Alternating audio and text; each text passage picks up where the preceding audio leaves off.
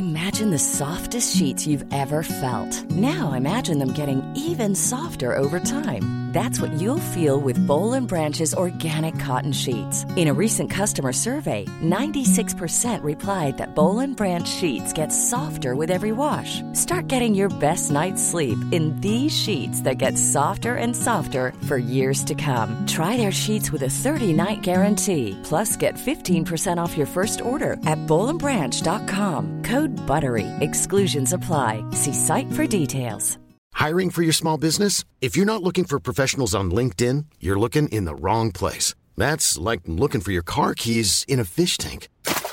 LinkedIn helps you hire professionals you can't find anywhere else, even those who aren't actively searching for a new job but might be open to the perfect role. In a given month, over 70% of LinkedIn users don't even visit other leading job sites. So start looking in the right place. With LinkedIn, you can hire professionals like a professional. Post your free job on linkedin.com slash people today.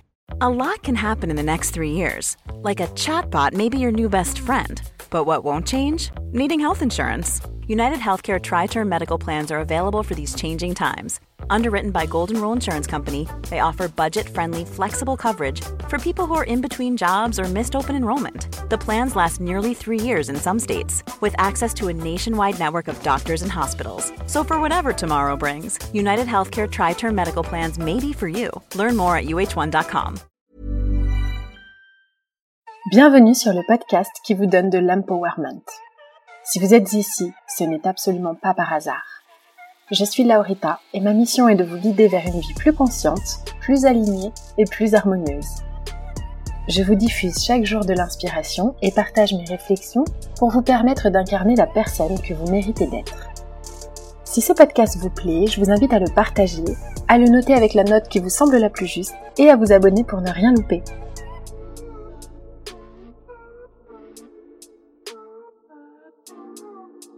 Bonjour à tous, merci de me retrouver dans ce nouvel épisode dans lequel nous allons aborder le fait d'être exigeant avec les autres. C'est un vaste sujet et je sais que beaucoup se reconnaissent là-dedans. C'est un sujet qui me concerne profondément et ça va me permettre aussi une petite introspection de partager tout ça avec vous. Donc aujourd'hui, je vous parle cœur à cœur.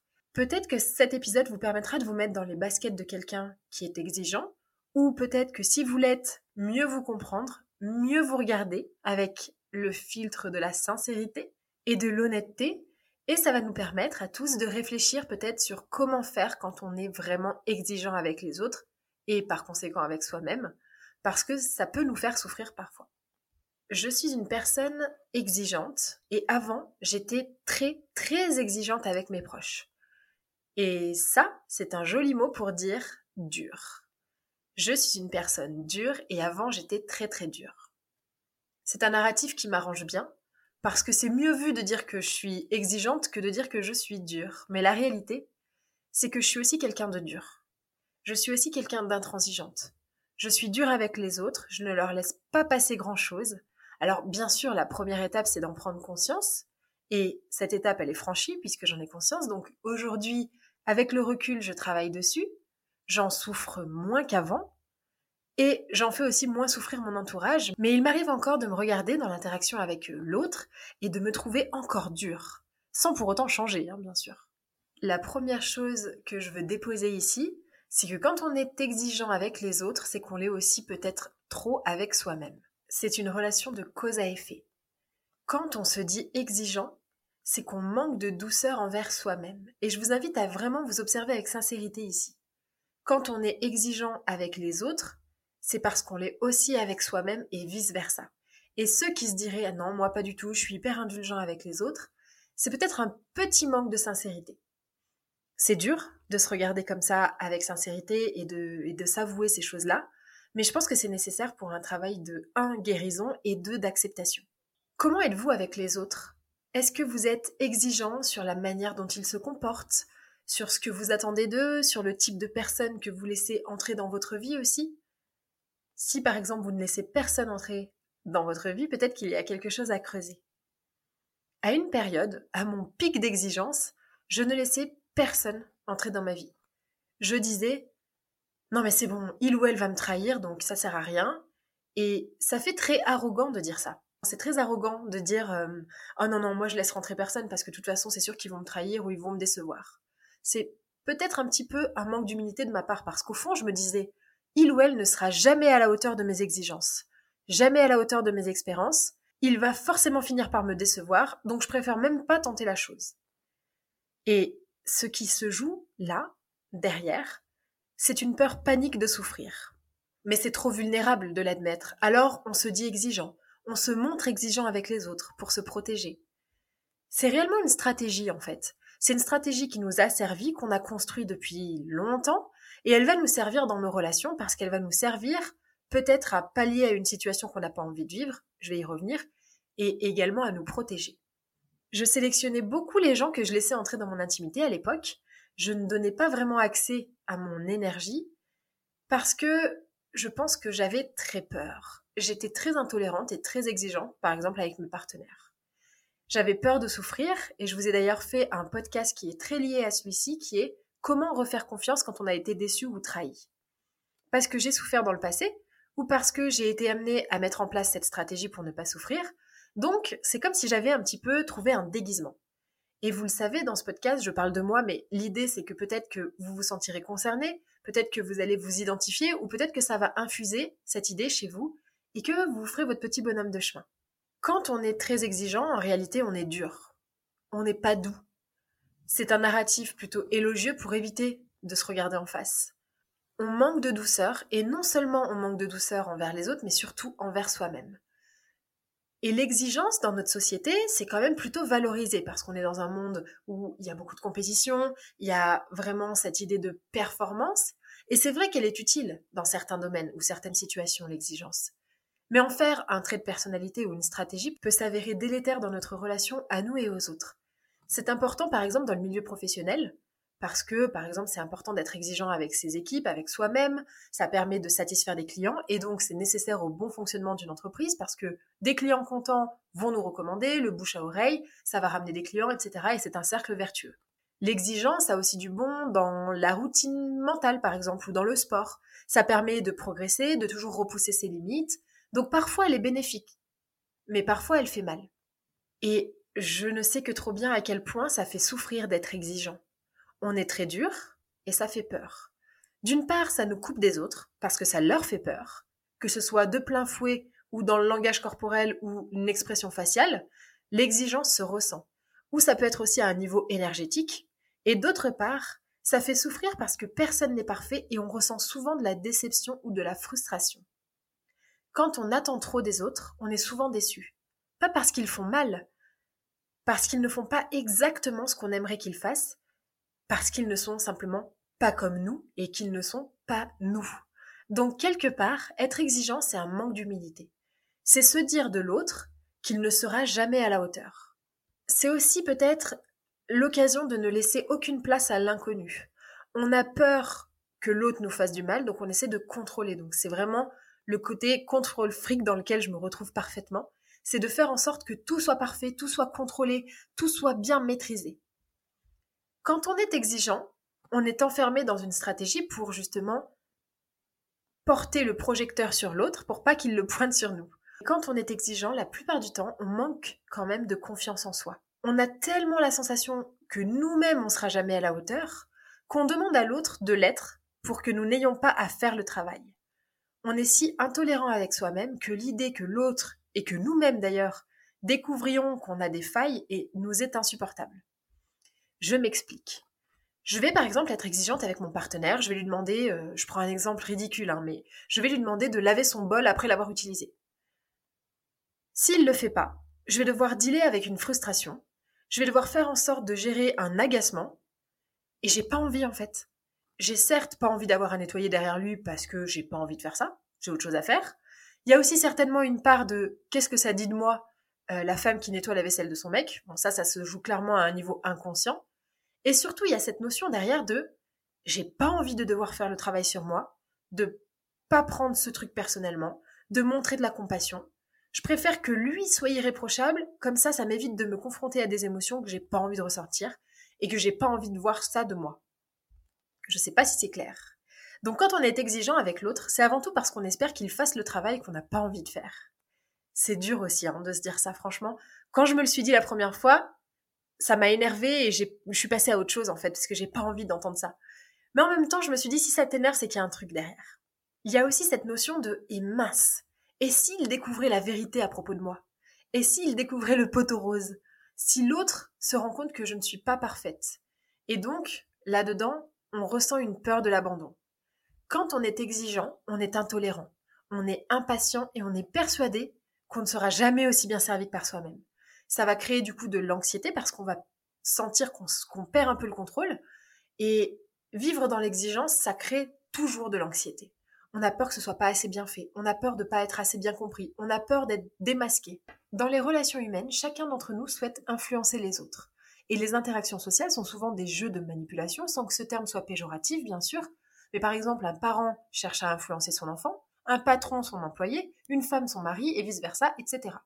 On cherche à influencer l'autre, et c'est ce qu'on appelle le pouvoir sur autrui. Je vous ai fait un podcast entier à ce sujet.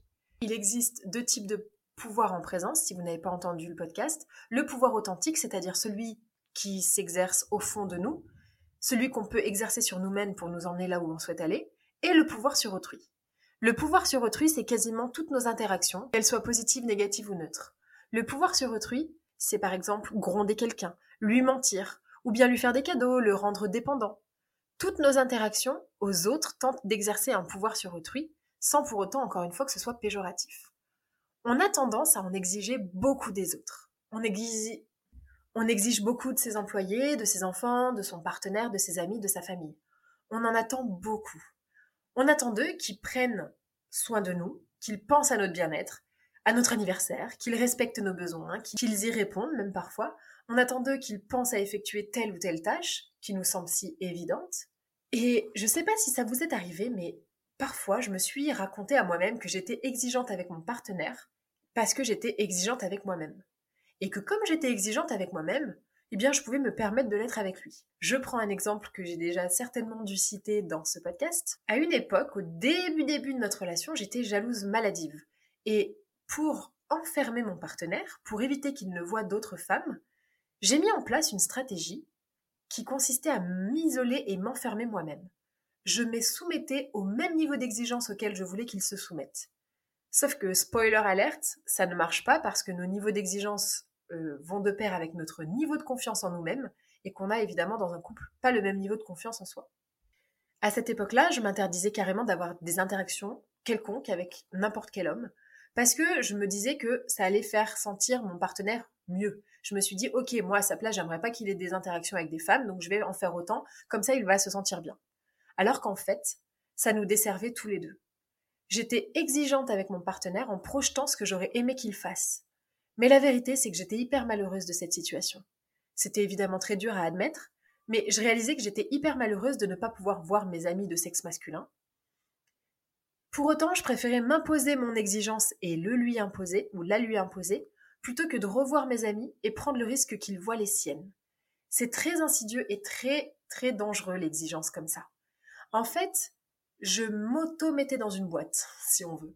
Ce que je répète souvent aussi, c'est une autre notion que j'aimerais euh, déposer ici, c'est que ce qui me dérange chez l'autre, c'est ce qui me dérange chez moi. L'effet miroir dans toute sa splendeur. C'est ce que l'autre reflète chez moi. Et aujourd'hui, comme on parle des personnes exigeantes avec les autres, quand on est exigeant, on pose un jugement sur l'autre. Pourquoi est-ce qu'on juge l'autre? Pourquoi est-ce qu'on focus toujours sur les choses que l'autre ne fait pas assez bien, qu'il pourrait faire mieux, au lieu de se focus sur les choses qu'il fait bien? Je ne sais pas si vous l'avez remarqué, mais dans notre relation à l'autre, qui qu'il soit, nous avons tendance à nous concentrer sur le manque. Le manque de, le manque de rigueur, le manque d'attention, le manque de propreté, le manque de considération, et non sur l'abondance de. Le problème, c'est que c'est une vibration restrictive, une onde qui bloque, et qu'on est dans une relation de pénurie à l'autre. On remarque tout ce qu'il ne fait pas assez bien et on ne souligne pas assez ce qu'il fait de bien pour l'encourager. Alors aujourd'hui, si vous êtes comme moi et que vous êtes encore assez exigeant avec les autres, pour ne pas dire dur, comment en demander moins aux autres et pourquoi on en demande autant? Le jugement qu'on émet envers autrui est directement proportionnel à la relation qu'on entretient avec soi-même. Quand on ne se fout pas la paix à soi-même, on ne fout pas la paix aux autres quand on est très exigeant avec soi-même, on est très exigeant avec l'autre. Et même si c'est difficile à entendre, quand on a l'impression que l'autre ne fait pas assez bien, on est aussi peut-être un peu trop rigide et un peu trop dur, et je vous dis ça avec amour parce que ça m'est arrivé et ça m'arrive encore.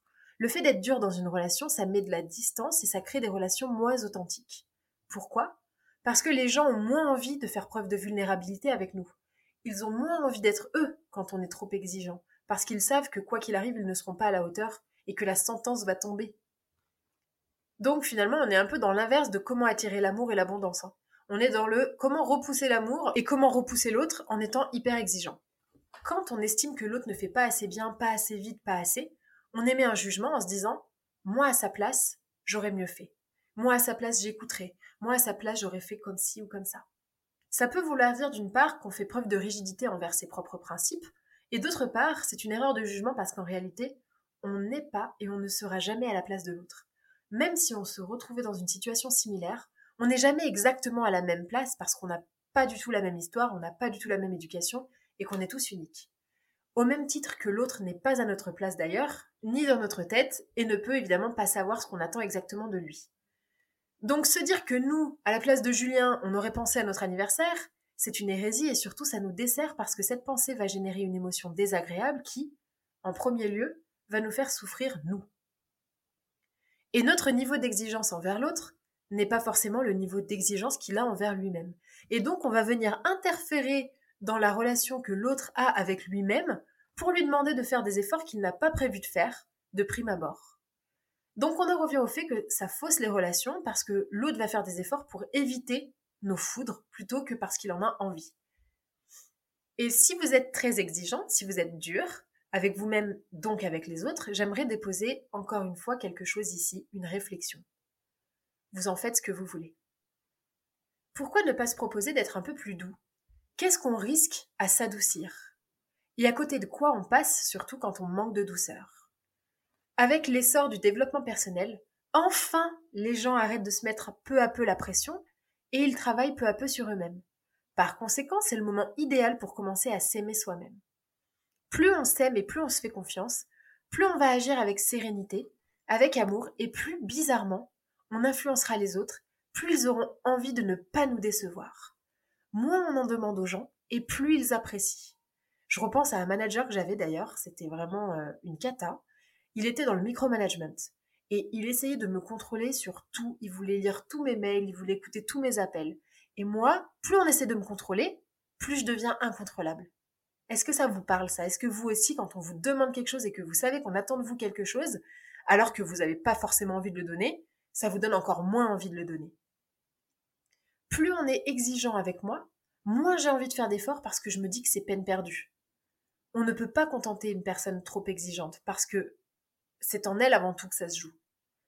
Un exemple parlant pour les parents parmi vous, on est exigeant avec nos enfants, mais pas forcément à juste titre.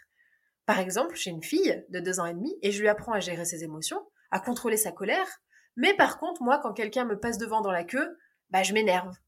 Je lui apprends à être reconnaissante de ce qu'elle a et parfois, eh bien, j'entretiens un langage interne un peu négatif, encore aujourd'hui. Donc si on apprend à son enfant à maîtriser sa colère et qu'on explose un jour juste pour absolument rien, on envoie un message contradictoire. Par contre, si on explose pour une raison X ou Y et qu'on revient et qu'on s'excuse et qu'on lui dit que parfois maman ou papa a du mal à manager sa colère, lui aussi, ça va lui permettre d'une part de s'identifier à nous, de se rendre compte qu'en fait on est tous humains. Elle peut aussi se sentir connectée à nous et peut-être que la prochaine fois, elle pourra en faire autant. Et donc en se proposant d'être un peu plus doux avec l'enfant, on s'ouvre aussi une porte à nous-mêmes, à la douceur, Ok, je me regarde avec sincérité et je réalise qu'il m'arrive de m'énerver. C'est ok, c'est pas grave. Je reconnais mon erreur, mon enfant me pardonne et soudainement, je me rends compte à quel point c'est agréable d'avoir en face de soi quelqu'un qui n'est pas aussi exigeant. Quelqu'un qui est tolérant, parce que finalement les enfants sont plutôt tolérants. Hein. Des fois on leur crie dessus, des fois on s'énerve, et pour autant ils sont toujours aussi friendly et tolérants avec nous. Donc ce que je nous propose aujourd'hui, c'est de se dire, et si la prochaine fois, J'offrais ce cadeau à la prochaine personne qui faute. Au lieu de me montrer exigeante, dure et vraiment énervée, et si je lui offrais ce cadeau d'être indulgente, d'être tolérante? Et enfin, pour terminer, l'exigence est subjective. On n'a pas les mêmes codes, donc ce qu'on attend des autres ne peut pas arriver, et ça entretient aussi l'ego dans le drama. On sait que l'autre ne pourra jamais parfaitement combler nos besoins ni y répondre, mais on s'entête et on continue d'être dans cette stratégie qui nous a certainement servi à un moment donné. Mais aujourd'hui, le but, ce serait de se demander est-ce qu'elle nous sert encore dans 100% des cas? Et je vais clairement pas vous dire arrêtez d'être exigeante, parce que si vous l'êtes, c'est pour une bonne raison. C'est une de vos pardons, certainement, et prenez-en conscience pour mieux vivre avec elle. Faites preuve de vulnérabilité, et pourquoi pas dire aux personnes avec lesquelles vous êtes exigeante Désolée, je suis exigeante, je me suis montrée exigeante, j'en attends beaucoup. Comprenez et observez. Ok, je suis exigeant dans cette situation. Cette exigence me crée une angoisse. Comment est-ce que je peux mieux gérer et mieux vivre avec cette angoisse? Qu'est-ce qui m'apaise sur le moment?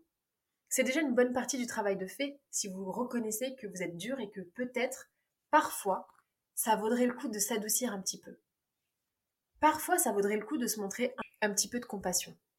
Donc si vous vous êtes reconnu dans ce podcast, dans le niveau d'exigence, je nous invite, et je m'inclus dedans, à faire preuve de douceur. Et cette notion de douceur revient régulièrement parce que je trouve que les énergies du moment nous invitent à mettre plus de douceur dans notre vie. Observer, diminuer les exigences en expérimentant ce qu'on juge risqué ou ce qu'on trouve pas forcément parfait. Ça veut dire oser être moins parfait et voir ce qui se passe. Est-ce que l'autre m'aime toujours quand je suis moins parfait? Est-ce que quand je m'énerve, l'autre m'aime toujours? Est-ce que l'autre est tolérant? Ça va nous permettre d'augmenter notre tolérance aussi. Quand on accepte qu'on a des axes de développement, on accepte aussi ceux des autres et vice-versa. Mais avant cela, je pense qu'il faut faire un travail introspectif, il faut essayer de se regarder avec sincérité comme on vient de le faire aujourd'hui, et toujours entretenir un langage plutôt bienveillant en interne. La meilleure façon de le faire, c'est d'arriver à identifier ce qui nous met mal à l'aise dans cette euh, idée d'imperfection de l'autre et de savoir gérer et savoir tolérer ce malaise. Essayons d'adoucir notre regard sur nous-mêmes pour adoucir le regard que l'on porte sur l'autre. J'espère que ce podcast vous a plu et je vous dis à très vite pour un prochain épisode.